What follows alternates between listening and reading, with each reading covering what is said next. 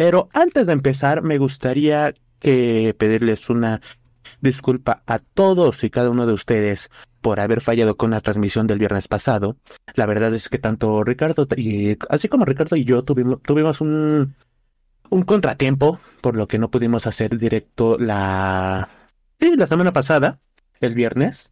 Entonces, Ricardo y yo queremos disculparnos por eso, muy este, atentamente. No nos gusta fallar, mucho menos con el podcast, que ya vamos, esta semana, justamente el viernes, este, serían ocho capítulos, ya dos meses de transmitir cada semana, sin fallar, este, se hace directo y se sube el mismo viernes. Y pues sí nos, sí nos dio mucha pena, pero por lo mismo, este viernes, justamente estamos haciendo el día de hoy, recuperando el del viernes pasado, y este viernes se va a hacer otro directo, otro directo igual entre dos micros, otro podcast, para recuperarnos, ¿no? Para demostrar que no nos gusta fallar. ¿Sí o no, Ricardo? Exactamente, una disculpa por no poder cumplir el viernes pasado, pero pues estamos aquí y pues qué mejor que con doble episodio en una semana. Claro que sí, esperemos que les guste. Pero bueno, ¿te parece si ahora sí vamos empezando, Ricardo? Claro que sí. ¿Qué onda chicos? Buenas noches y sean todos bienvenidos a Entre Dos Micros, un podcast de la cultura freak. Mi nombre es Rodrigo Roland Villaseñor y el día de hoy me encuentro nuevamente con Ricardo THLOL. ¿Qué tal Ricardo?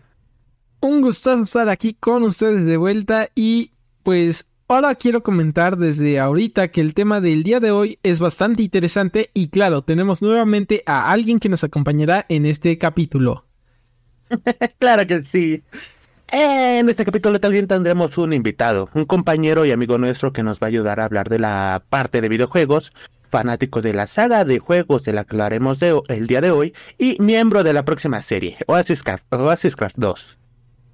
Me parece que estás grabando los podcasts para anunciar a los nuevos eh, miembros de Oasis Craft. Eh, ¿te, has, ¿Te está dando flojera organizar? no. No he tenido tiempo, Ricardo, pero realmente ya tenemos fechas organizadas, mods confirmadísimos. Y pues todos estos spoilers solamente lo tienen los administradores de la serie realmente, pero no nos estamos agarrando para anunciar a los miembros. Y no es mala idea, aunque... bueno, siendo así, me gustaría darle la bienvenida a nuestro invitado del día de hoy, Bas Mau.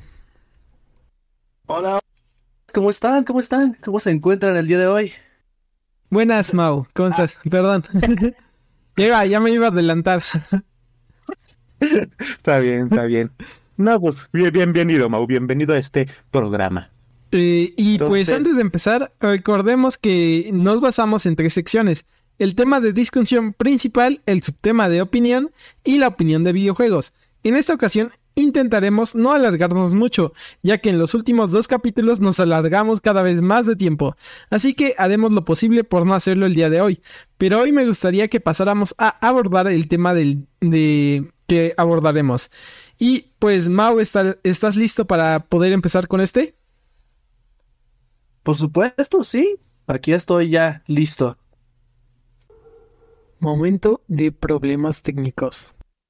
Ok, gente, eh, pues al parecer si hubieron problemas. Vamos a hablar mientras este de, otro tema, ¿no? ¿Qué te parece, Mau? ok, como les estaba comentando, Rodrigo, estábamos hablando de películas. Eh, nos iba a comentar, este, como ya, ya estaba diciendo sobre teorías de las películas que se, que, que se encuentran, ¿no? Pero pues en lo que se arregla no, no vamos a poder tocar este temas de películas. ¿Qué tal si nos, nos vas comentando que...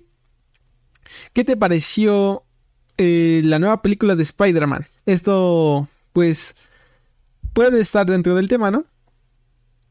Pues sí, en teoría sí, este... Me pareció una muy buena película, la verdad. Hablando técnicamente, en cuanto a animación, está increíble. Eh, claramente no quiero dar muchos spoilers porque es una una experiencia increíble el ir a ver esa película, pero la verdad es que sí está completamente recomendada. El que cada Spider-Man tenga un estilo de animación diferente me parece impresionante. Y la verdad es, es, me parece un acierto a todo lo que están haciendo, pues últimamente con, con Spider-Man, ¿no? Los de Sony especialmente. Sí, pues como ya lo dices, eh, ese es un punto muy importante, el, el tema de la animación, porque cada Spider-Man tiene su propio diseño, incluso eh, pues muestran varios este, tipos, eh, por ejemplo, el de los Spider-Man de los noventas con el estilo de los noventas, eh, o sea, aunque sea un estilo viejo, se sigue adaptando a, a, la nueva generación y se ve muy bien. ¿Y qué te parece la trama? O sea, sin dar spoilers, este... ¿Te, ¿Te, gustó la trama? Este, ¿Crees que superó a la primera película o sigue siendo una de las mejores películas o ya le faltó un poco como la primera? Yo creo que la, en cuanto a trama, en cuanto a historia, esta película se lleva de calle completamente a la primera película. O sea, sí, si no has visto la primera película, al fin y al cabo es una secuela esta, entonces no vas a entender bien muchos, muchos aspectos, pero al final es una historia muy buena que tiene, que tiene sus giros argumentales bastante bien planeados, que no avanza de forma lenta, pero tampoco muy rápida. Y es una muy, muy buena historia que te mantiene enganchado a la silla durante todo, pues, durante toda la película. Y dura dos horas y media, dos horas y cacho. Entonces, realmente no, no es poquito lo que te engancha. Sí, es una gran película. Este, se las recomendamos que la vean. Eh, ahorita todavía está en cines y creo que está en camino de ser una de las mejores películas animadas que se han hecho.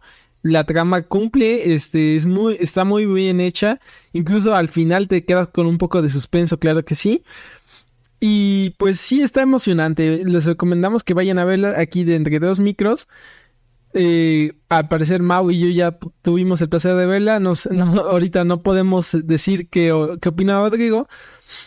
Pero eh, hablando de este mismo tema, eh, el episodio pasado estuvimos hablando sobre los actores de doblaje que, que, con toda esta polémica de esta misma película y los Star Talents y los influencers que fueron invitados a ella. ¿Tú qué opinas de esto? Mira, la verdad este es un tema muy controversial, es algo que se ha hablado mucho, pero yo también creo que debieron haberle dejado el trabajo a actores experimentados. Ya viendo la película y habiendo visto clips en español, yo la vi en inglés afortunadamente en el cine, pero la verdad las voces de varios de los Star Talents, no todos, hubo algunos que sí hicieron un buen trabajo, pero de muchos de los Star Talents que escuchaban desentonaban muchísimo, porque no los, no los veías o no los escuchabas como si fuera un Spider-Man más. Te escuchaban como alguien imitando a Spider-Man, sí me entiendo, ¿no? O sea, como que era algo bastante superficial cómo se escuchaban las voces de esos Star Talents. Al fin y al cabo no tienen experiencia la mayoría actuando. Y eso fue lo que más se criticaba, que profesionales que han pasado su vida entera pues trabajando en su actuación, pues tuvieran que tuvieran que, que legar sus papeles a pues a gente que, que no ha tenido experiencia prácticamente en este ámbito. Entonces sí, este, en cuanto a doblaje, creo que sí deja algo que desear esta película, pero como, como yo la vi en inglés, la verdad me pareció muy disfrutable. Ok, pues, pues sí, como ya lo comentas, muchos este, influencers que fueron invitados como Star Talents, pues no, no todos hicieron un buen trabajo, obviamente esto se debe a que pues no están estudiados, obviamente muchos fueron invitados nada más así de último momento para dar su voz, no tuvieron tiempo como para practicar o por lo menos saber cómo es este tema del doblaje, ¿no? También eh, muchos este, actores este, de doblaje también estaban opinando lo mismo, lo mismo que tú, o sea, el problema no fue que que estuvieran presentes en la película, sino que no lo hicieran este como se debe, ¿no? O sea, no no tuvieron que haber preparado, por ejemplo, el caso de Javier Ibabeche que por lo menos ya tiene experiencia en el doblaje o de cómo se llama este Alex que también tuvo tuvo ah, experiencia también. Alex Ah, se me olvidó. Sí, el escorpión dorado. Sí, sí, sí. sí, sí, sí, ese. Eh, este, Alex, este, también ya tiene experiencia en el doblaje y también le quedó muy bien su papel. Yo, yo también tuve la fortuna de haberla escuchado en inglés, pero también la vi en español. Supongo, eh, la película es disfrutable en ambos idiomas.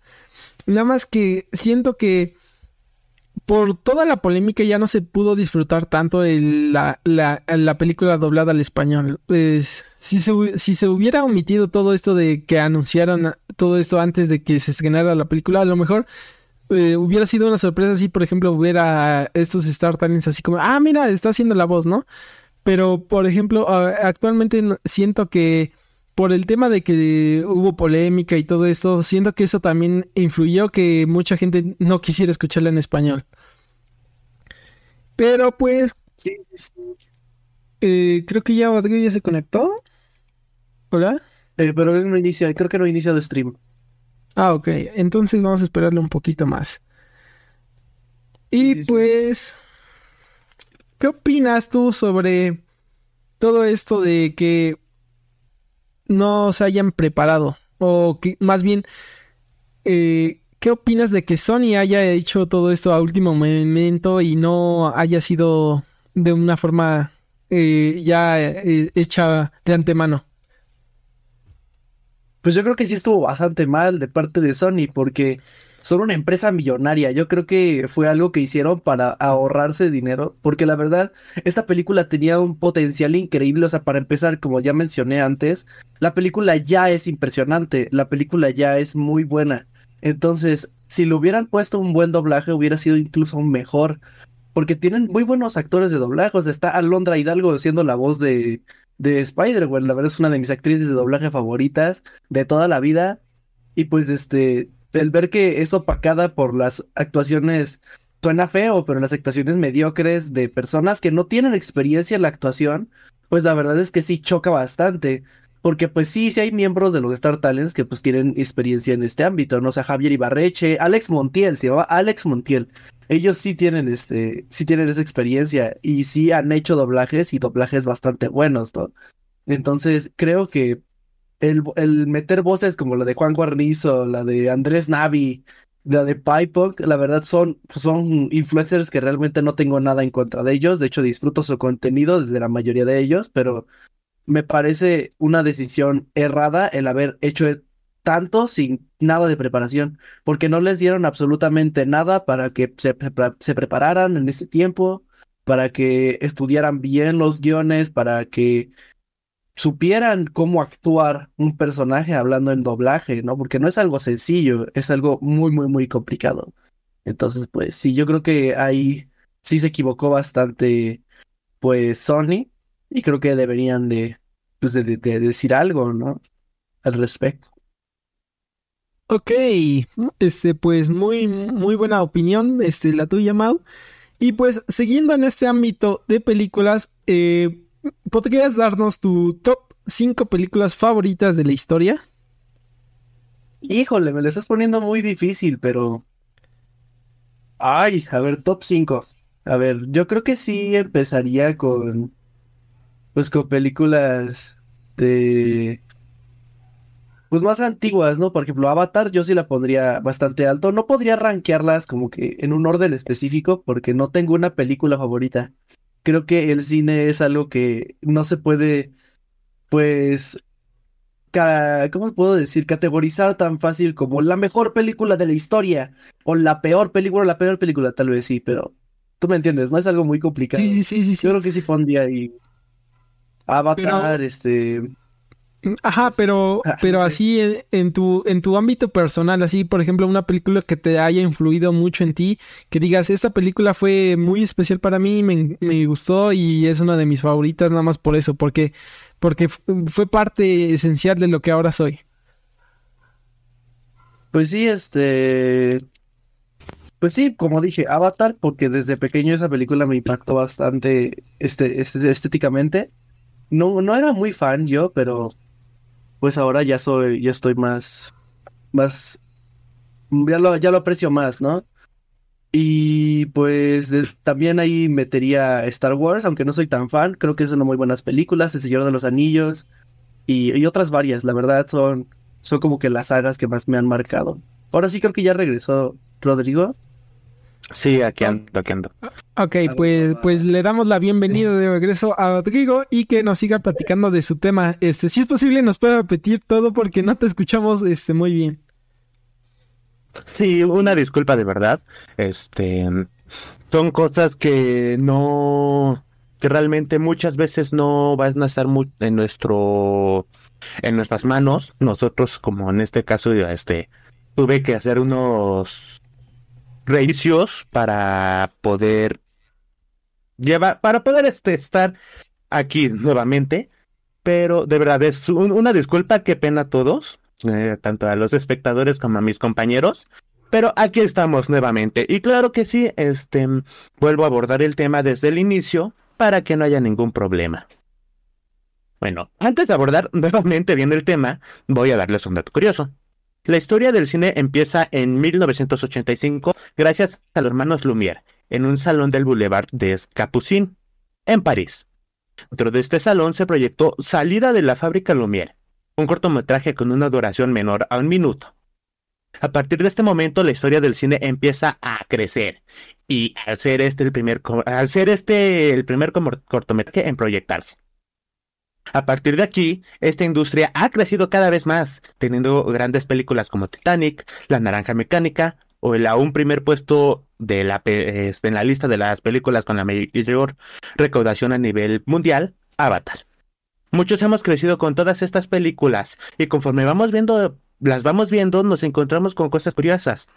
¿Y por qué pasó esto? ¿Cómo se hizo esto? Entre muchas otras incógnitas.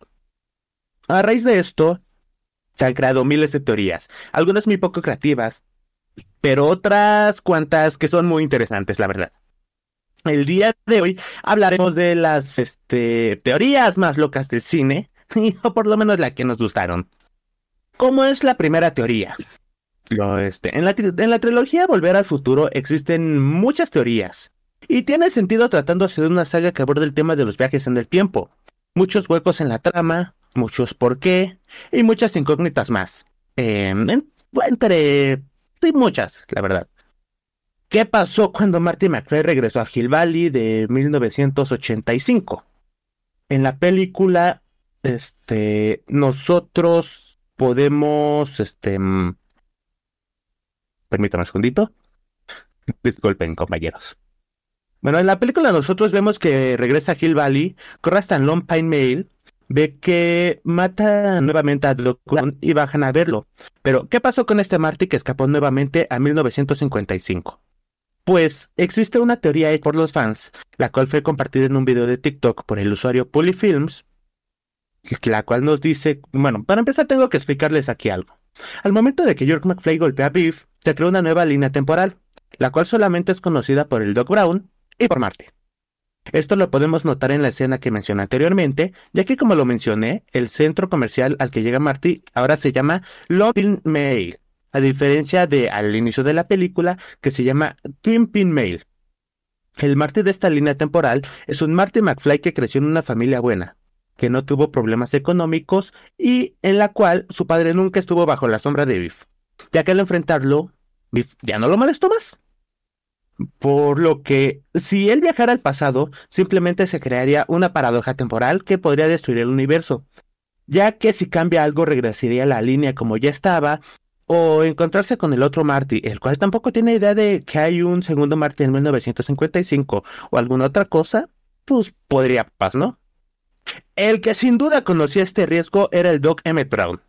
Y es por eso que la teoría dice que el Doc, sabiendo de todos estos riesgos, modificaría el DeLorean minutos antes de que Marty viajara eh, en el tiempo para que al momento de viajar, este muriera incinerado. El Marty que creció en la línea del tiempo donde su familia es exitosa, evitando así una paradoja temporal.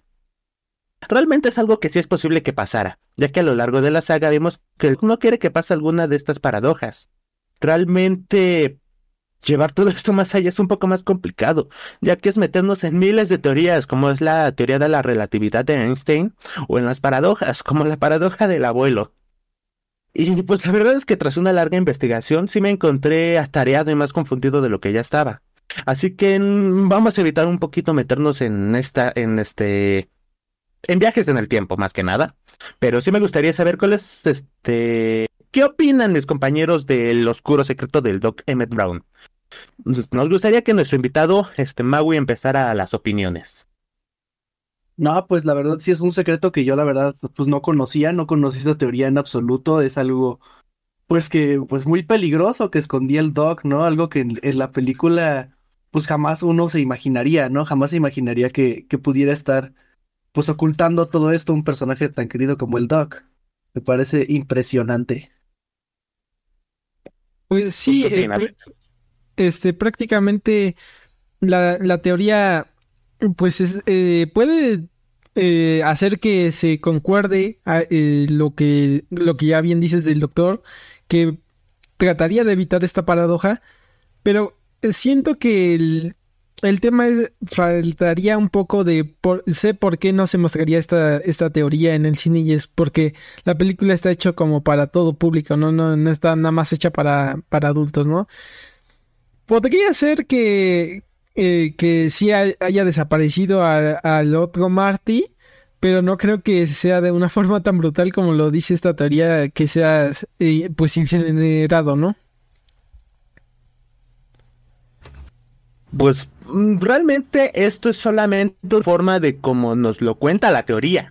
O sea, la teoría de que eh, Films vio eh, que contaban los usuarios, los fans de esta saga, y pues independientemente de cómo lo haya hecho incinerado o no, tendríamos que sí tendría que haberse hecho algo que se evitara justamente que se creara una paradoja porque vemos que justamente este Emmett Brown tenía miedo de que se destruyera el universo, pues sabía que simplemente podía pasar algo que un desmayo o algo así, ¿no? Pero justamente, pues, ahorita se me... fue. Este, perdón, justamente ahorita se me acaba de querer, crear una teoría que podría encajar para que Marty no creara esta paradoja. Y es de que posiblemente el doctor pudo eh, mandar al Marty de, que vivía una vida feliz al pasado para que no existiera esta paradoja, pero un pasado muy lejano. La cosa, y es justo de lo que dije que no nos meteríamos mucho, pero esto se lo voy a comentar. La cosa es que se hace. Sí se termina cambiando algo. ¿Por qué?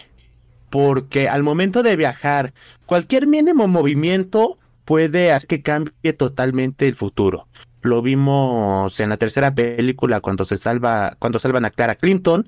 Lo vimos aquí en la primera película que cambió el futuro de su familia. Y pues justamente cambiaría algo aquí.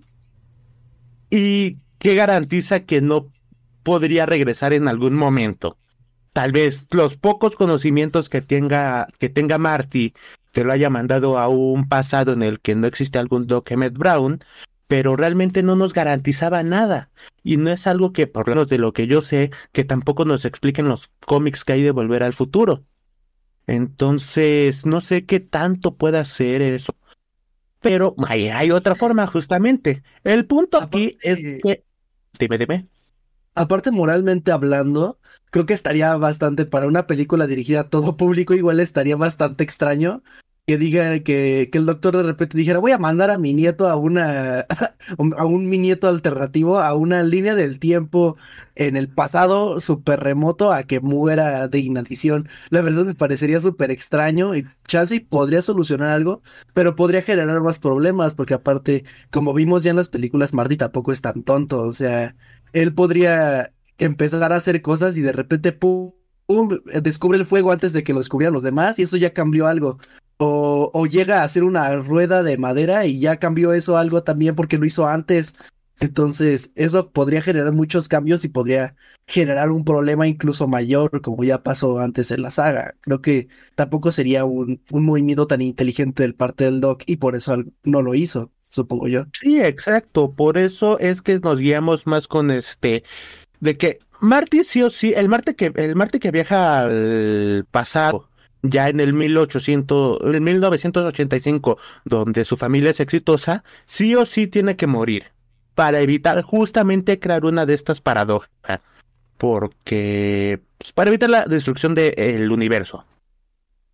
Saben, sé que no, sé que dijimos que no nos íbamos a meter mucho en esto, pero les van a decir que, que bien choco porque le estoy dando vueltas al asunto, ¿no? Pero tengo, eh, este, se, me ocurrió algo muy cagado y es que podría ser de que ¿Han visto la serie de Loki?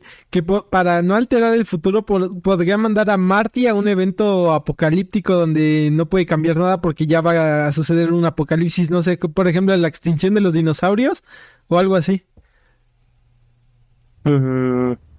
podría ser, pero miramos que al final de cuentas, no sé si lo manda a la extensión de los dinosaurios, si lo manda a, como vimos en la serie, eh, cuando explotó el volcán de... Ay, se olvidó el nombre. De Constantinopla era, me parece, ¿no? No, ma, era de Pompeya. Pompeya. Eh, Ah, de Pompeya, sí. Constantino. Constantinopla, no. no me- me, este, justamente hablando de líneas de tiempo, se me cruzaron las líneas. Bueno, el punto es Pompeya, sí. Una disculpa ahí. Gracias por corregirme. Este, bueno, justamente, al final de cuentas, Mari moriría, ¿o no? Pues sí, Pues sí. al final sí, en teoría. Todo nos lleva a eso, a que Marty, eh, al Marty de la familia exitosa, muere. Triste, Pero- Sí, triste, bastante triste, pero son cosas que tienen que pasar, ¿verdad? Eh, ¿Algún otro comentario respecto a esta este, teoría?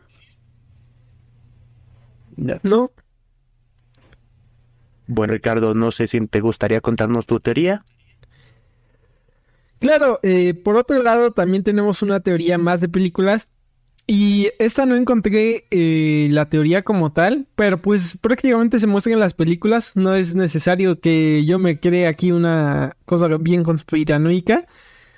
Esta podría ser co- cortita, ¿eh? no, no me voy a tardar tanto como viajes en el tiempo, pero pues aquí voy a hablar sobre la teoría de que Star Wars, ET, el extraterrestre y Hombres de Negro están en una sola película. Bueno, no, no una sola película, en, unas, en un solo universo. Y pues, sí, sí, sí. Y pues dirán, ¿en qué me baso en esto, no? Eh, según, según esta teoría, todo empieza eh, con Star Wars en el episodio 1, La amenaza fantasma, cuando se visita el consejo. Eh, no me acuerdo en qué parte, pero en una parte donde todo el mundo le está señalando algo a la senadora Midala. eh, al fondo se pueden ver este, tres es- extraterrestres de la base de ET que también están haciendo como "Bu, bu", que, que que- que quién sabe qué, porque muchas veces están así como de no, que está mal lo del ataque a Naboo, creo, o algo así. Y por otra parte, esto también explicaría algo que pasa también en ET, el extraterrestre, que justamente cuando los niños este, están escondiendo al extraterrestre en la época de Halloween, no ven que lo, lo suben a una bici y lo cubren con una manta, ¿no? Y le dejan dos agu- agujeros Sí. para que pueda ver. Pues en esta parte hay un niño en Halloween que está vestido con, pues como si fuera Yoda, ¿no? De Star Wars, el Jedi. Está vestido y cuando pasa ET en la bici lo ve y le dice casa, así como de yo conozco a, a este tipo. Pero pues obviamente era un niño disfrazado de George, digo, de, de Yoda. Sí. Ya. Esto podría explicarse porque el creador de ET y de Star Wars, este, los dos directores son, son mejores amigos. Podría, podría decirse, bueno, eran porque ya está uno muerto. No sé si el otro siga vivo. Este, pero eran, eran amigos, ¿no? George Lucas sí es de Star Wars, pero no me acuerdo quién es el de Star Wars, que no sé si ya se- siga vivo o no. Una disculpa. Pero, pero pues sí, ¿no? Esto se podría explicar por eso. Pero aquí entra eh, al juego Hombres de Negro, que no es de parte ni del mismo director de las dos, peli- de las dos sagas. Y pues en la primera película de Star, de- perdón, de Hombres de Negro. Hombres de negro. Sí, en la parte que le están enseñando a- recluta que es Will Smith, pues hay una pantalla donde dice alienígenas que visitan la que visitan la Tierra y que son famosos y en, ahí sale Madonna y varios este, artistas, ¿no? Y en uno de estos sale la imagen de George Lucas, lo que podría darse a entender de que George Lucas es de una galaxia de, de Star Wars y por eso en las películas de Star Wars empieza con en una galaxia muy muy lejana, hace digo, hace mucho tiempo en una galaxia muy muy lejana. Por eso podría decirse que George Lucas vino a la Tierra y escribió las películas a base de lo que vivió en la galaxia de Star Wars.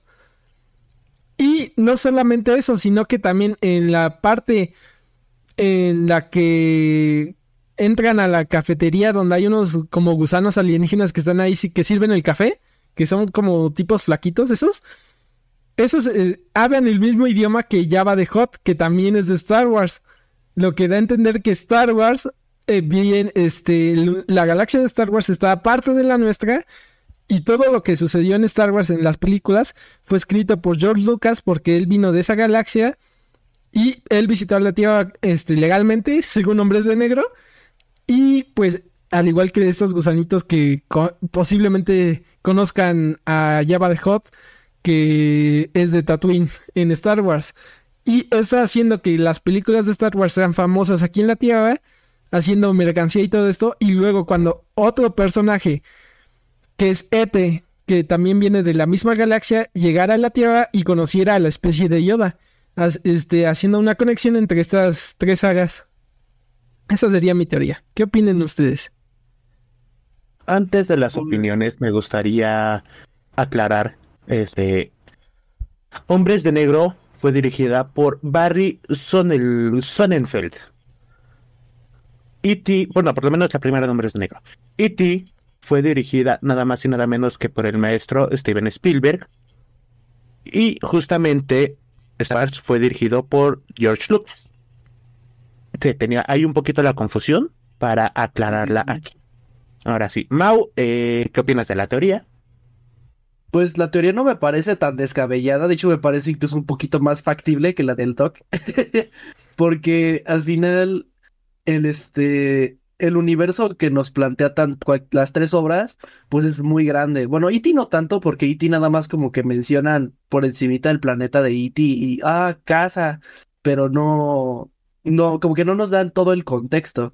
Pero en, lo que es Star Wars y en Hombres de Negro, sí se nos menciona que hay una cantidad increíble de, de planetas y de seres esa teoría de que en ese universo George Lucas vino desde una galaxia muy muy lejana me parece también, pues un detalle muy creativo, me parece una teoría muy buena, está muy bien fundamentada.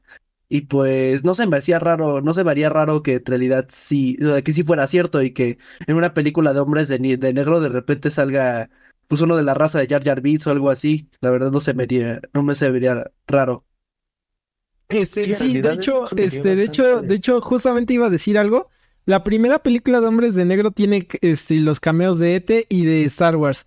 Pero en las últimas que han sacado también han habido referencias sobre Star Wars. Eh, pero estas sí están más escondidas. Por ejemplo, un personaje de Star Wars ahí caminando por el fondo nada más. Pero, pero sí. Y de hecho eso que comentas justamente de que en las últimas se ve de fondo podría ser dos cosas. Justamente un easter egg, que, o sea, conozcan ya la teoría y digan, ¿saben qué? Por esta teoría vamos a meterlo. O justamente la conexión que conecte, que estén confirmando, ¿saben qué? La teoría es cierta. Que al final de cuentas no cambiaría el hecho de que es un easter egg, pero sí son guiños muy interesantes, muy bonitos, que, que, se, que vuelven más interesante todas estas películas, ¿no? Sí, sí, sí, pero, o sea, ya veo muy difícil que se haga oficial que es, pues que es, pues que sí es real la teoría, porque pues veamos, Star Wars es de Disney y si alguien es celoso con sus personajes, además de Nintendo, es Disney. Entonces, la verdad, veo muy poco probable que se vaya a decir, sí, sí, sí, hombres de negro y Star Wars confirmadísimo.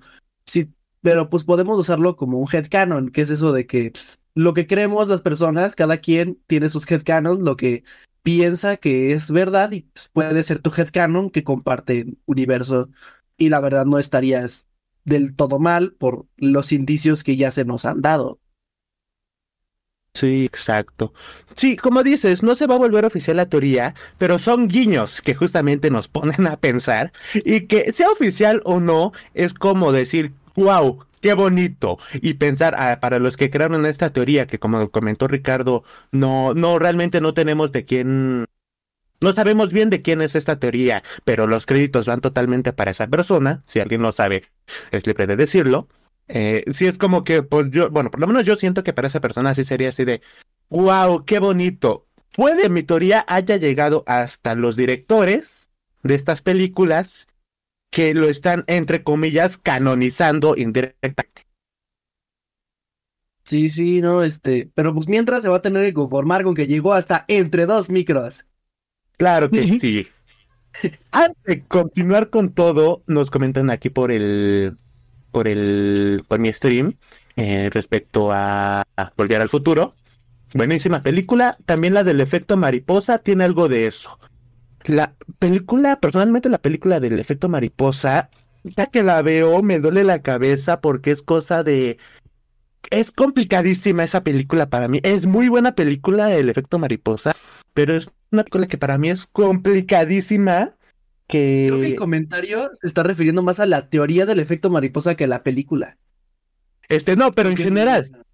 Ah, sí, sí, sí, sí. No, sí, es Sí, una teoría bastante complicada Sí, es una teoría bastante complicada, una teoría que, que, que justamente por eso es difícil la película, es difícil de entenderla, por esta misma teoría en general. Sí. Y si es de, de, de- no logro comprender yo del todo, es muy buena película y algún día les hablaremos bien de esa teoría, porque no, en este momento yo logro comprenderla. Pues yo no he visto Tendríamos que esa estudiarla película. más a fondo, ¿no? ¿Cómo, perdón? Pero hay que estudiarla. Pues yo no, yo no he visto la película. No vio Conozco, la película. conozco la teoría del efecto mariposa, pero no la, no, no- no- creo que la vi de niño, pero no me acuerdo muy bien. Hay que verla. Hay que, hay que verla. Ah, luego, luego. Claro, claro que sí. La vamos a, bueno, la van a ver la película y se va a analizar tanto la película como el efecto mariposa. La teoría del efecto mariposa. Va. Pero bueno, ¿les gusta que pasamos a nuestra siguiente sección? Perfecto, sí. Bueno, Ricardo, te doy este espacio. Bueno, realmente existen muchas teorías de películas muy interesantes y todo, pero en esta ocasión, este, este, como siempre, hay alguna. Ah, no, perdón. Eh, pues vamos a, a seguir con el tema del, del día de hoy, ¿no? Y pues. No me acuerdo dónde estoy. Eh, los hilos. Ah, sí, sí, bu- sí, sí. bueno, co- ¿ya te encontraste o continúo yo? No, continúa tú, la neta, ya, ya me perdí, se me puso la mente en blanco.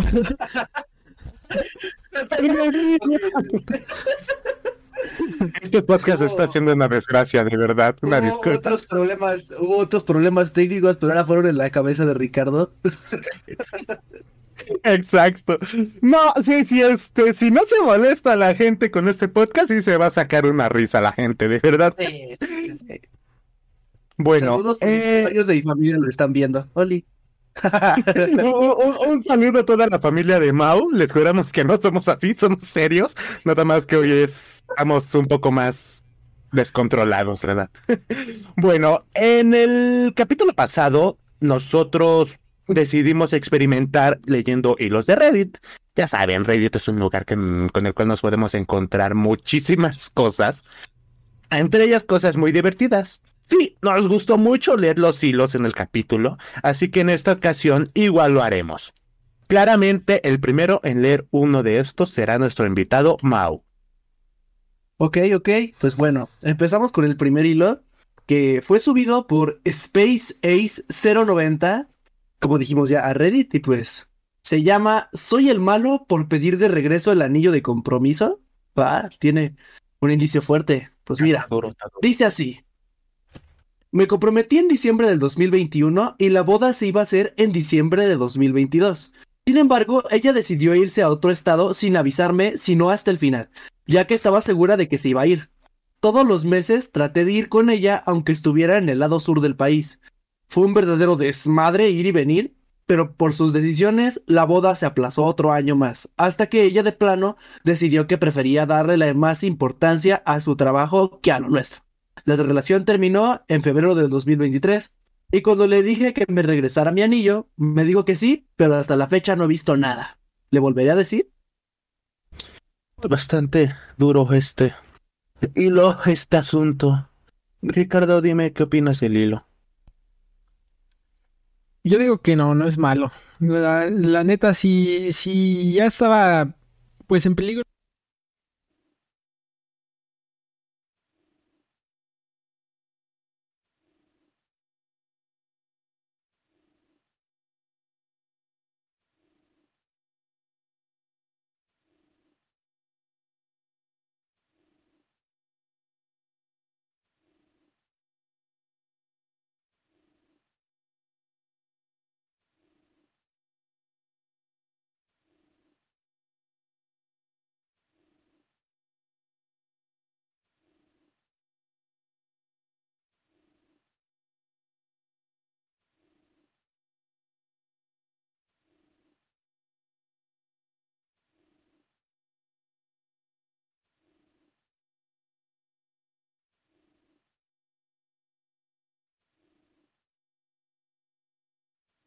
la relación, yo digo que pues es mejor este pues si ya ya se terminaron separando pues ya ya no se puede solucionar eso verdad bueno a lo mejor y sí pero no lo recomiendo.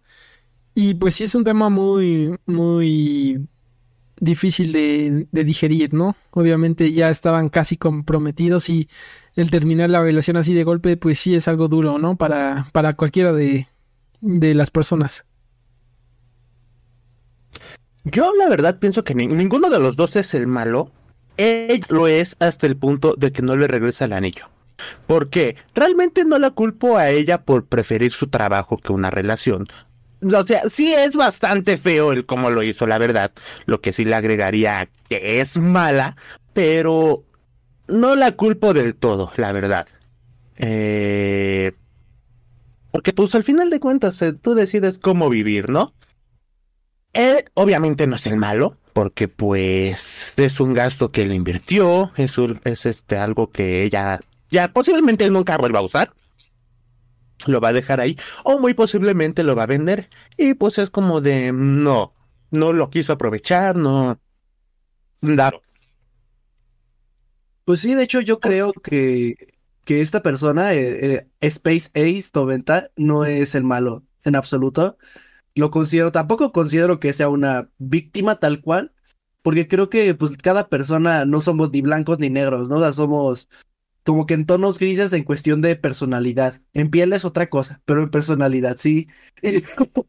y este, y pues sí, creo que es importante el dejar bien claras tus intenciones desde el principio. Y creo que ese fue el error que cometió esta chica que en vez de darle desde el principio, sabes que yo estoy priorizando mi trabajo a full y quiero que mi carrera sea lo que despegue y no me puedo casar contigo, le dejó varios años de, pues todavía de, esperanza, ¿no? Como dice aquí, se comprometió en 2021 y hasta 2023 se estaba cancelando la boda, porque fue cuando pues ya la novia dijo, ¿sabes qué? No. Si se hubieran puesto de acuerdo desde el principio, chance y hubiera habido pues como que más pues, como comunicación y no hubiera habido esos problemas. Y creo que está bien que pida el anillo porque al final pues hizo un gasto que al final no se va a ocupar en absolutamente nada, como dijo Ro. Y pues creo que es necesario que se lo regrese para que ya sea que él en, en algún futuro si se vuelve a comprometer pues lo utilice o que lo venda o lo empeñe o lo que tenga que hacer porque al final pues fue su dinero el que estaba invirtiendo para eso. Correcto, correcto. ¿Podrías continuar con el siguiente hilo, Ricardo? Claro, este, nuestro segundo hilo fue subido por Big-Jutman-6167 y se llama Estoy soltero desde hace 10 años. Como yo. no, no es cierto. y nos dice lo siguiente. Hace 10 años tenía una novia en el colegio. Me enamoré de ella como loco, pero me trataba muy mal. Me negaba, me decía que yo nunca le hacía sentir amada. Sentía que tenía vergüenza, nunca supe que se, siente, tener una novia normal. Siempre observaba a los demás parejas que caminaban de la mano, pero cuando quería hacerlo, ella siempre soltaba la mía, diciendo que no está acostumbrada a casa. ¿O casan? ¿What? no está acostumbrada o casa así. Cosas otra. Mm. Siempre me tocan los, eh, los hilos escritos mal, pero bueno. Aclarar esto desde ahorita que realmente no es. Eh, no, esto no es este. Mucho problema. O sea, no es problema. Sí.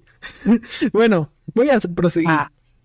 Por todo el dolor que sentí no, esperen, sí, sí. Por todo el dolor que sentí, decidí terminar la relación, pero el mundo puso en mi vida un nuevo amor. Decidí salir con esta nueva chica, pero la lastimé porque aún no me recuperaba de mi última relación. Terminamos luego de dos meses. Pueden juzgarme, pero en su época era un adolescente.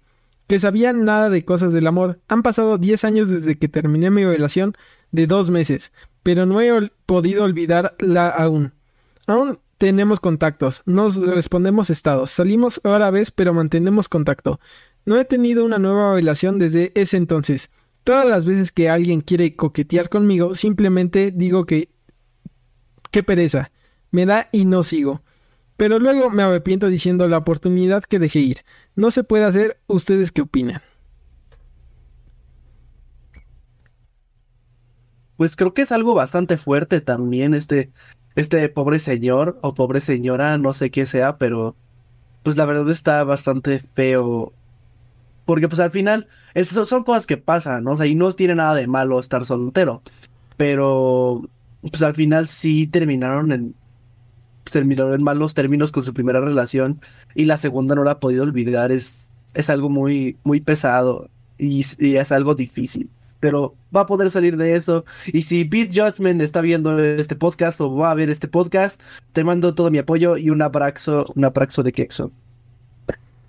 Pues sí, la verdad, creo que un factor importante en esto fue que prácticamente no, este, tuvo una mala experiencia con su primera relación y luego la segunda sí fue algo que como que sí lo quería y toda la cosa, pero no, como que todavía no podía olvidar a la primera, entonces eso hizo que se sintiera como, como vacío, ¿no? Y ya luego de que terminara porque no podía soportar eso como de que no pues este primero me trataban mal y ahorita ya está todo bien no eh, como que le dio pánico creo y eso fue lo que hizo que pues provocara que ahorita ya lleva ya lleve varios años así ya soltero sin poder decir nada.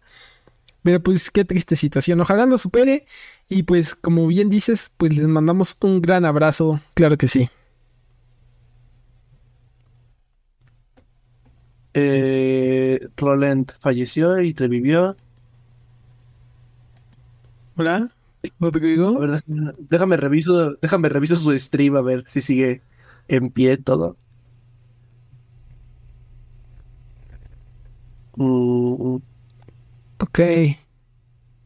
Dice que él sí nos escucha. Seguimos con problemas técnicos. Sí. Sí, sí, sí. Seguimos con problemas técnicos. Qué bonito podcast. Qué hermoso. Eh, pues, pues, bueno, hay que seguir hablando de, este caso, ¿no? Pues sí, a ver, ¿tú qué harías, Mau? Este sí, a ver, ¿tú qué harías, Mau, si, si, si hubieras pasado por lo mismo que él?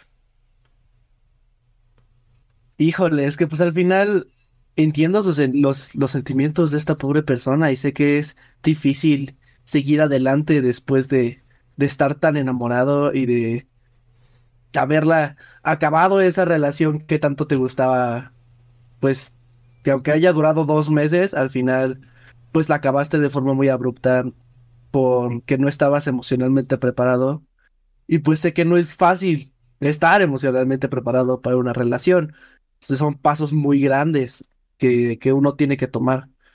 Y pues el final creo que yo estaría en una situación muy similar, porque sé que, que es difícil pues seguir adelante después de algo así. No podría decir, no, yo lo manejaría como un campeón y sería un hombre alfa, bro, y no, no me podrían mover de, de, mi lugar y estaría con quien yo quiera cuando yo quiera. Pues no, porque al fin y al cabo todos tenemos sentimientos y somos seres humanos. Y pues al final todos sufriríamos un caso así. O sea que llegara a pasar, todos lo sufriríamos inmensamente. Y la verdad es que está muy difícil. Bueno, algo que por lo menos este le da esperanza a, este a esta persona es que por lo menos sigue este, teniendo contacto con la, con la persona de su segunda relación. Tal vez por ahí puede, puede vivir algo. Porque posiblemente, como él dice, todavía eh, pues siente algo por ella. Mm, eh, aquí ya el problema sería si ella le corresponde después de 10 años que lo veo difícil, pero no imposible. La verdad, sí es un tema muy complicado esto de los sentimientos, ya lo habíamos dicho en, la, en el anterior episodio, los sentimientos hacia, las personas son complejos, no puedes decidir a quién amas eh, o a quién no, y sí es muy difícil este tema. Creo que ya se salió, ¿verdad? Eh, sí, está... Ahí viene, ahí está. Ah, ok. Hola, hola, no sé si me escuchen. Ya, ya, ya, te escuchas? Ya, ya, vale. Chat, una disculpa de verdad muy grande. No sé qué está pasando en este momento. Nunca, nunca pasa. Ricardo lo puede confirmar. Este, no llegamos a tener problemas así de grandes. Nos está cobrando el destino por no hacer el, el viernes. Exacto, no destino. Te, te juramos que no volvemos a hacerlo. Pero bueno, ahora sí, voy a dar mi opinión del, del, este hilo. Mm, pues la verdad es un caso muy, muy este, difícil, muy, muy, muy feo, la verdad. Es algo que, que sí es muy complicado. Porque, pues como lo dice, era un docente y pues no sabes en ese momento qué, este, qué hacer de, tu vida, vaya, este, de, del amor menos. Entonces, pues es como de, qué feo caso. La verdad es que yo espero que esta persona pueda recuperarse en algún momento, pueda decir, me voy a dar la oportunidad nuevamente. Y pues un, un, un abrazo virtual muy grande.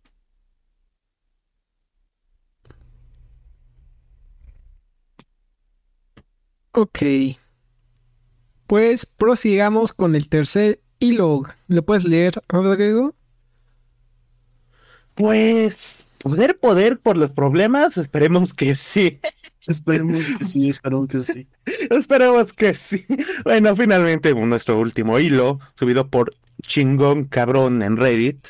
Les digo nombres muy raros aquí en este. El mejor nombre. rarita. Ese es el mejor nombre de la vida. Qué grande. Un saludo a chingón, cabrón. claro que sí, claro que sí.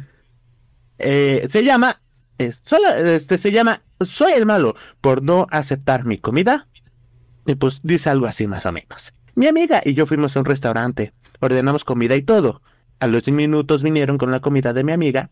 Ella pensando que iban a llegar rápido con mi comida, se puso a comer. Como a los 15 minutos le pregunté a la mesera por mi comida y me dijo que ya estaba lista. Mi amiga ya había terminado su comida. Pasaron otros 15 minutos y me la, me la llevan. Ya no la acepté y todavía me preguntaron si la podían poner para llevar. Les dije que no la quería ya, que trajera la cuenta. Meseros me miraban con cara de qué culero. ¿Qué opinan? ¿Qué opinan? Mm, controversial, pero creo que está algo confuso el cómo tomar esta, esta, esta historia. Porque sí, la verdad sí fue un problema del servicio. La verdad me parece un pésimo servicio que en media hora no te den tu comida. Cuando a tu, a tu acompañante ya se la dieron desde hace mucho tiempo. Y que todavía después te la quieran enjaretar. A pesar de que se tardaron mucho en dártela. Bueno, puede ser también que el, que el restaurante esté muy lleno, ¿no? También puede ser eso. Pero al fin y al cabo, considero que es algo pues que no está tan bien en cuanto a términos de servicio, pero también creo que si ya te lo van a cobrar, porque te lo van a cobrar, porque ya te lo hicieron, si ya te lo van a cobrar, pues llévatelo, güey. ¿Para qué lo dejas ahí? llévatelo. Si te lo van a cobrar, pues te lo comes después, se lo das a, a, a tu papá que está en casa o a alguien así. La verdad me parece, pues no me parece una decisión muy inteligente el haberlo dejado ahí, pero pues, bueno. qué opinas, Ricardo? Pues en este caso está, pues sí es muy, muy difícil de decir. Por ejemplo, como dice Mau, este, pues ya para qué lo devuelves si lo ibas a pagar. Pero también toma, hay que tomar en cuenta que pues todavía no pagaba prácticamente. Ya había comido su acompañante y todavía no, todavía no pagaba, así que todavía no le, este, al decir que ya no quería, pues podría ahí decir que pues todavía no pago. Eh, por ejemplo, este, no sé si se acuerdan, pero algo así me pasó y fue por lo de la señora de las tortas, a ver si se acuerdan. Señora de las tortas. No. Sí. Cuenta la historia antes para esa historia. La gente tiene que conocer la señora de las tortas. Señora de las tortas, le mando un abrazo. Probablemente Ricardo le mande un puñetazo, pero yo le mando un abrazo. La quiero mucho. Bueno, para ponernos en contexto, gente, eh, yo fui con unos amigos al centro de la ciudad donde vivimos y ahí venden unas tortas. Y pues varios ahí compraron tortas y cosas así. Y pues pasó lo mismo, prácticamente a todos les entregaron su torta, menos a mí. Y pasó como media hora también. Y no me, no me daban la torta. Entonces ya fui y le dije, no, pues ya no quiero la torta. Y todavía no pagaba, eh, así igual que este, que el chavo de este del, del hilo, todavía no pagaba y le dije, no, pues ya no quiero, señora, ya me voy, ella sí, ahí se ve. Dijo, no, no, no, ya te la preparé, joven, y ya me obligó a pagarla. Claro que sí, esa es una historia muy, muy controversial de cierto aspecto. También me ha pasado en otros lados, pero esa ya es otra historia de otro cuento. Pero sí, eh, por eso podría decirse que no tenía el derecho de, por ejemplo, yo ya decirle, no, pues ya no la quiero, ya no la quiero pagar. Pero en este caso la señora sí se puso muy, muy loca. Incluso me miró feo y toda la cosa, todos. y ya pues para ya dejar de que se enojaran todos, este, pues yo ya le pagué y dije, pues ya, me como la torta.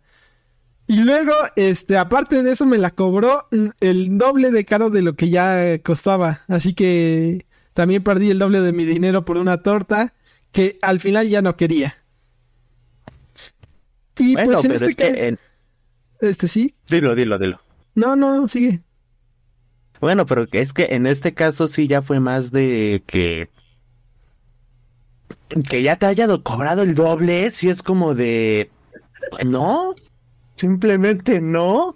Es algo que pues, incluso no no no sé cómo proceden las las de este tipo de demandas pero este que incluso si tú quisieras podrías haber demandado, porque pues, no vas a demandar a una señora de las tortas en el centro. Ah, ya, lo digo de ejemplo, ya la digo de ejemplo, pero pues es simplemente de, de que también que tampoco, que tampoco se pase, porque que te cobre el doble de la torta, si es como de ¿por qué? Si yo solo pedí una torta, si quiere que pague dos, yo pediría, si quiero pagar dos tortas, yo pediría dos tortas. Es así de simple.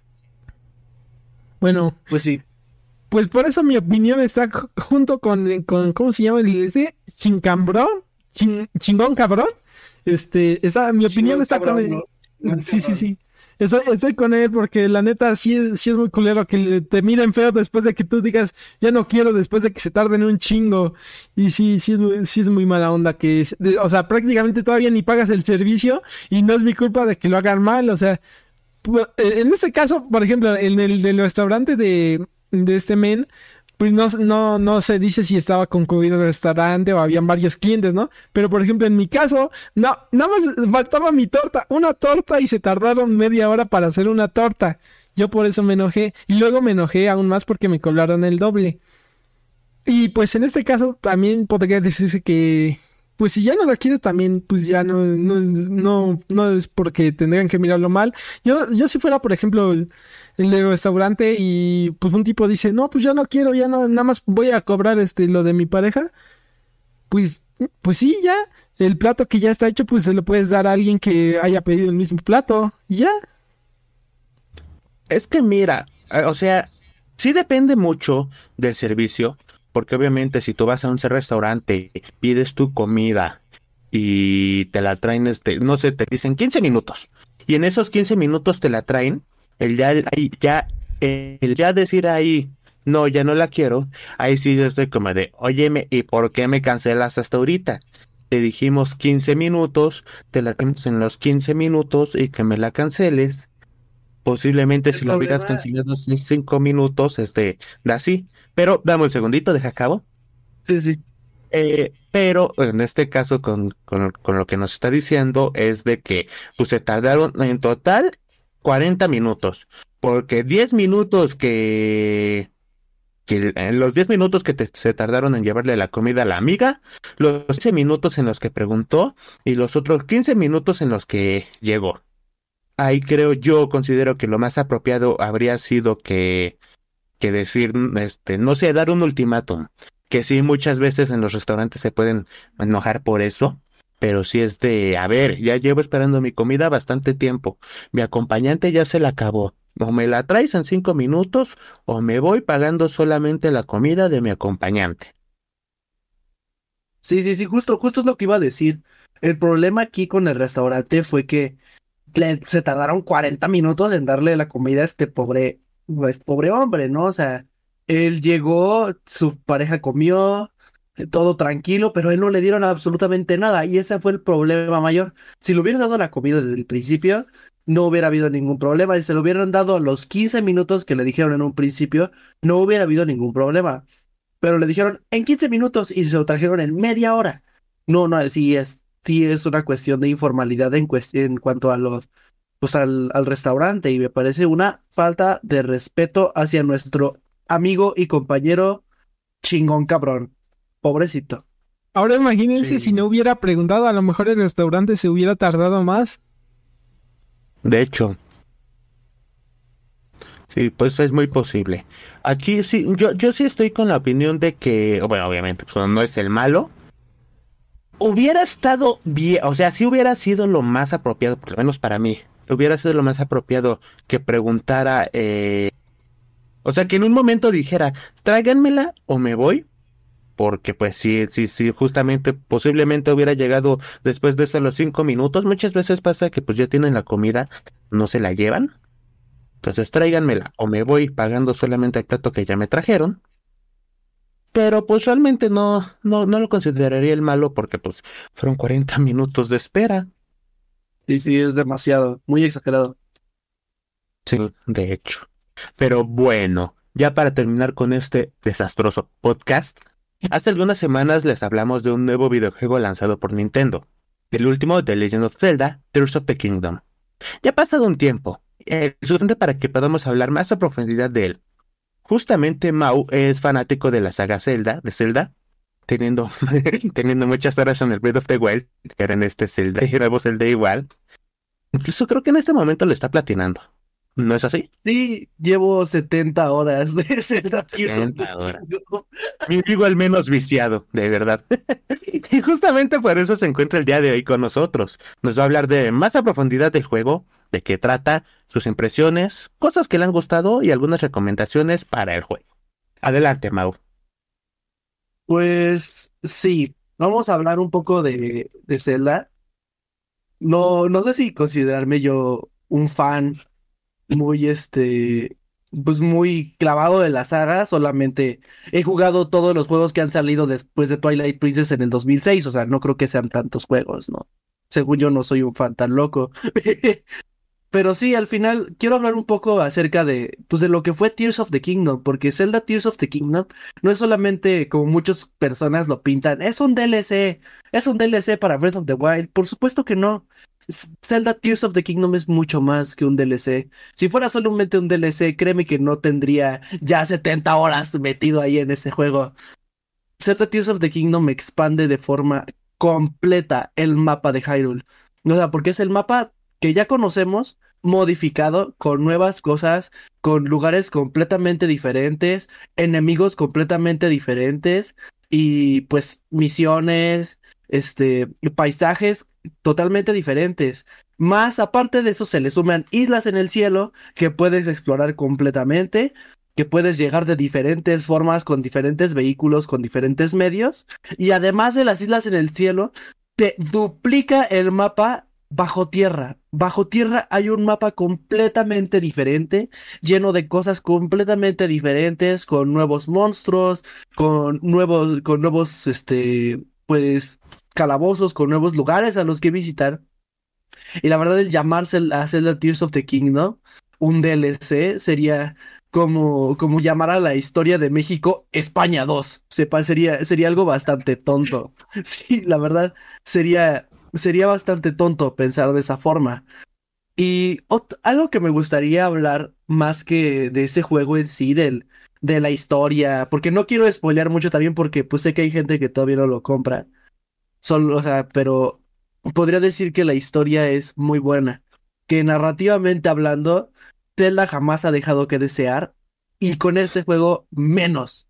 Este juego tiene tantas cosas que una vez que empiezas a jugar, no puedes dejar de jugar. Lo sigues y sigues jugando porque necesitas saber qué carajo está pasando.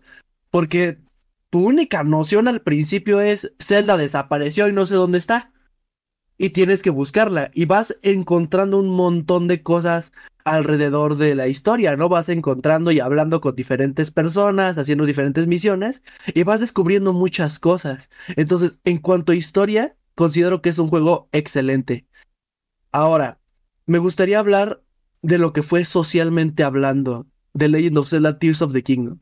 Porque no solamente fue un fenómeno en el mundo de los videojuegos, No solamente fue el, oh, un nuevo Zelda, porque de por sí siempre que sale un nuevo Zelda es un escándalo, porque Zelda siempre tiene un estándar de calidad bastante alto, sino que desde antes, desde que se anunció en 2019 con un video de unos cuantos segundos, Internet completo se volvió loco. Se volvió loco, empezaron a salir teorías, teoría tras teoría de qué iba a pasar, quién es esa momia, qué hay bajo Hyrule, pa, pa, pa, empezaron a soltar muchísimas teorías con los trailers fueron saliendo más y más y más y en ningún momento se apagó la conversación respecto a Zelda Tears of the Kingdom. Y estas cosas, tipo de cosas, jamás había visto que pasaran con ningún otro juego, menos de la saga Zelda. O sea, absolutamente nunca había visto algo así.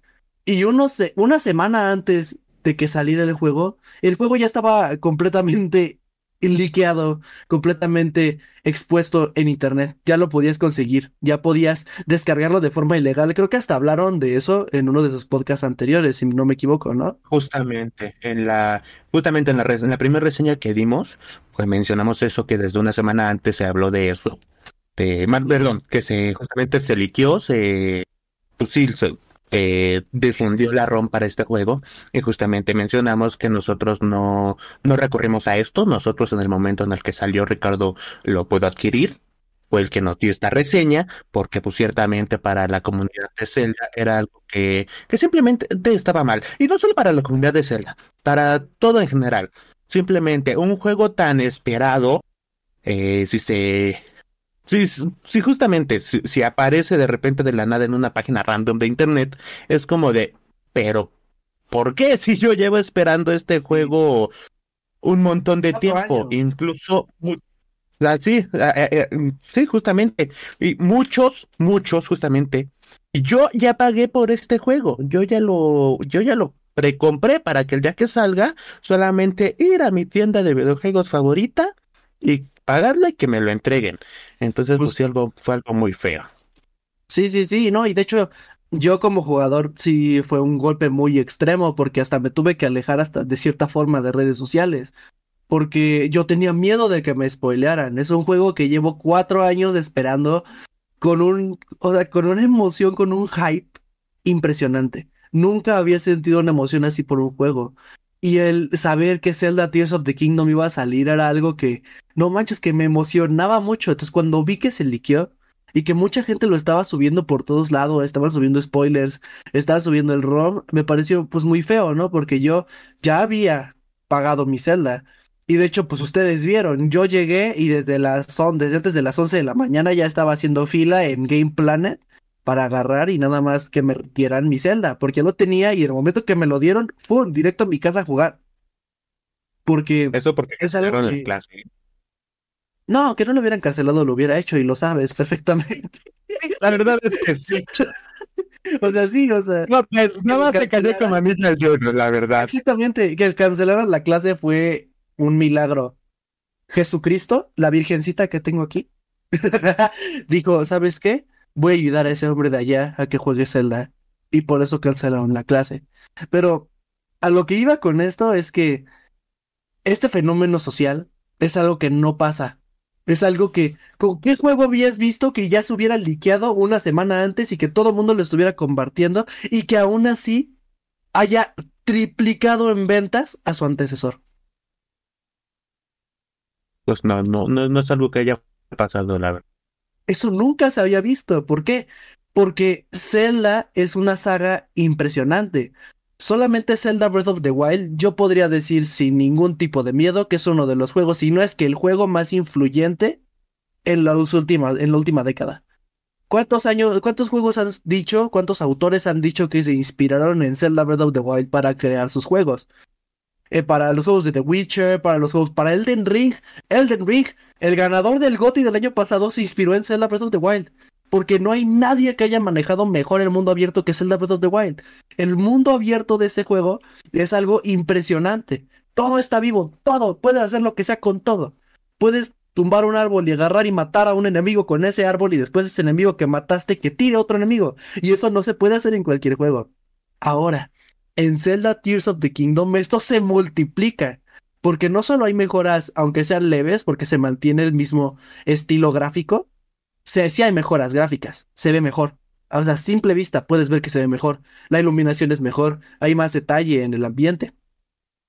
Además de eso, te dan mucha más libertad. El poder aventarte de una isla del cielo es algo increíble. Yo tengo vértigo y aún así lo disfruto. El poder aventarte de una isla del cielo y si quieres tirarte al suelo y estrellarte o caer en agua o deslizarte con el parabela, con cualquiera de esas cosas, es una experiencia muy, muy, muy, muy hermosa. Y es algo que realmente creo que cualquier gamer tiene que probar mínimo una vez en su vida.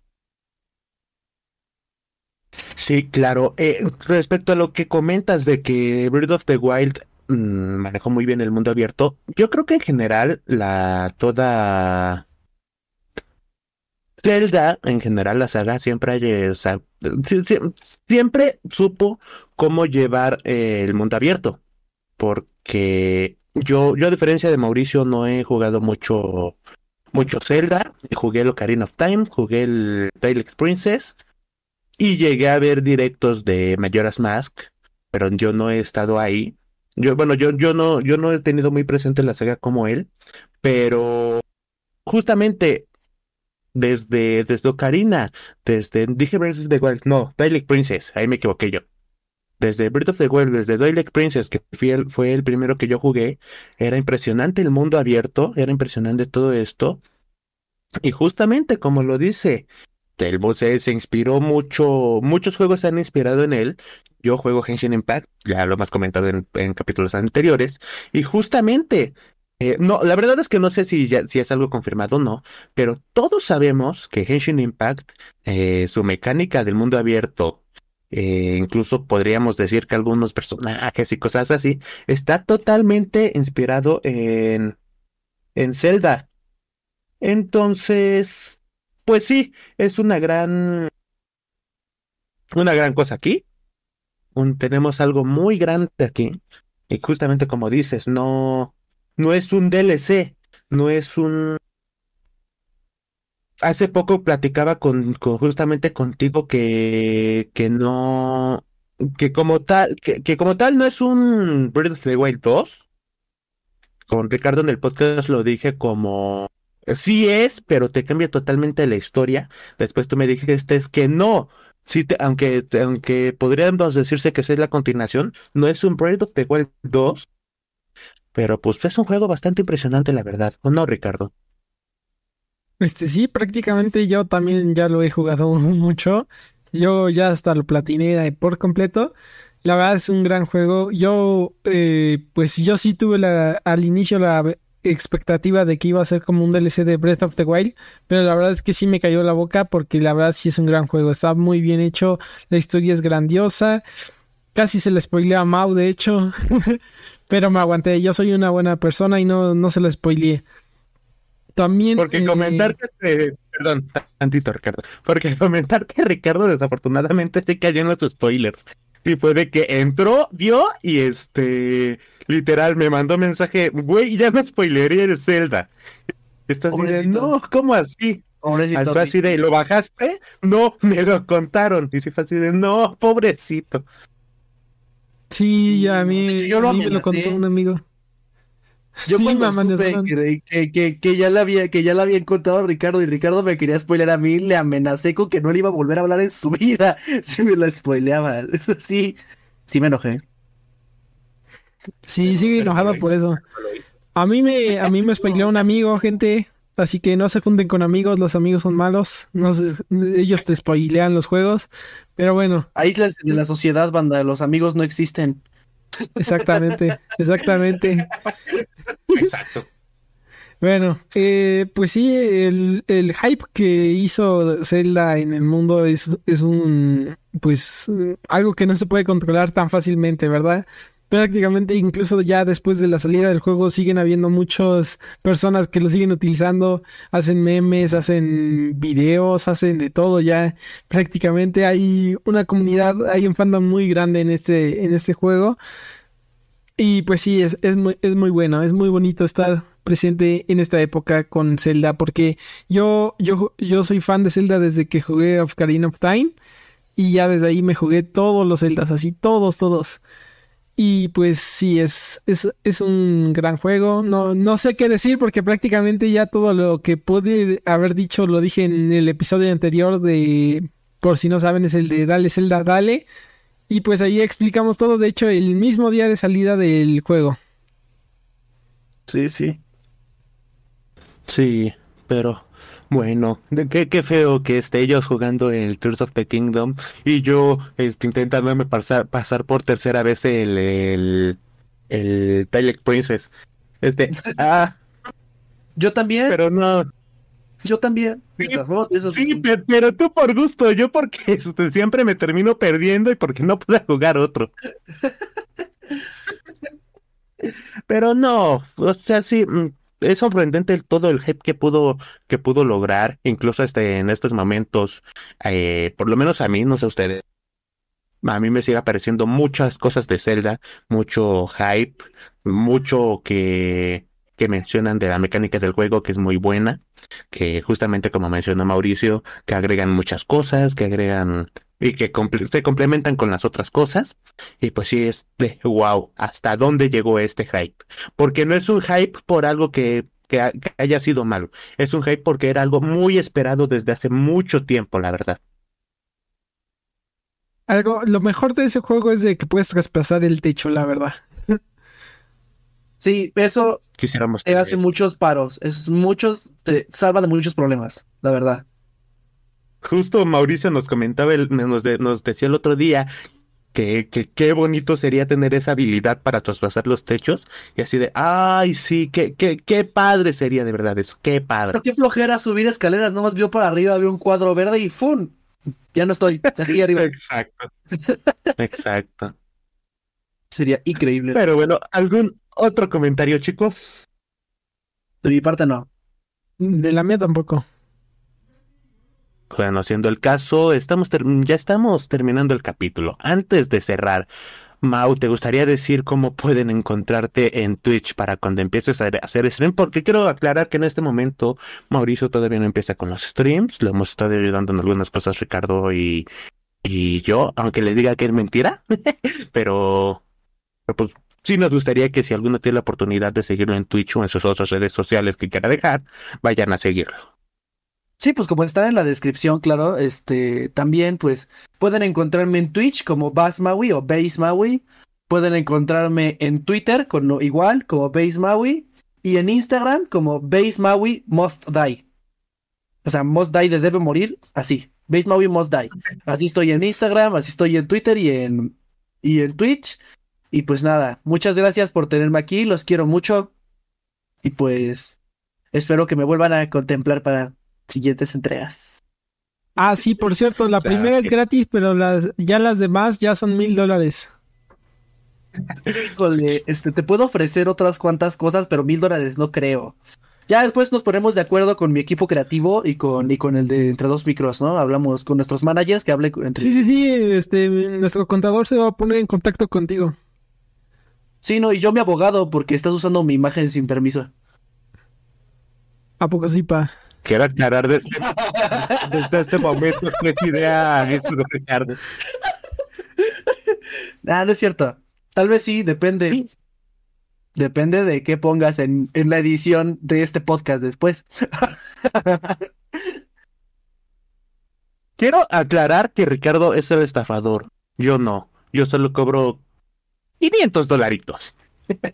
De igual forma me gustaría pedirles que nos sigan a Ricardo y a mí en todas nuestras redes sociales. A Ricardo lo encuentran en todas las plataformas como Ricardo Tachelol.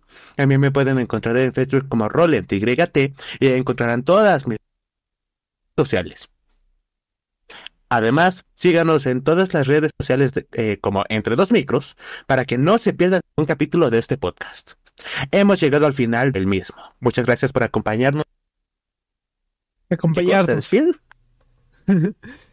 Y eso pues pues muchas gracias, como ya dije, por tenerme aquí en este, en este maravilloso podcast. Yo los admiro mucho y pues nada, les deseo mucho éxito amigos y a los que están viendo esto, pues recuerden seguirnos a los tres en nuestras redes sociales, como ya dijeron, y pues nada, un abrazo de quexo a todos.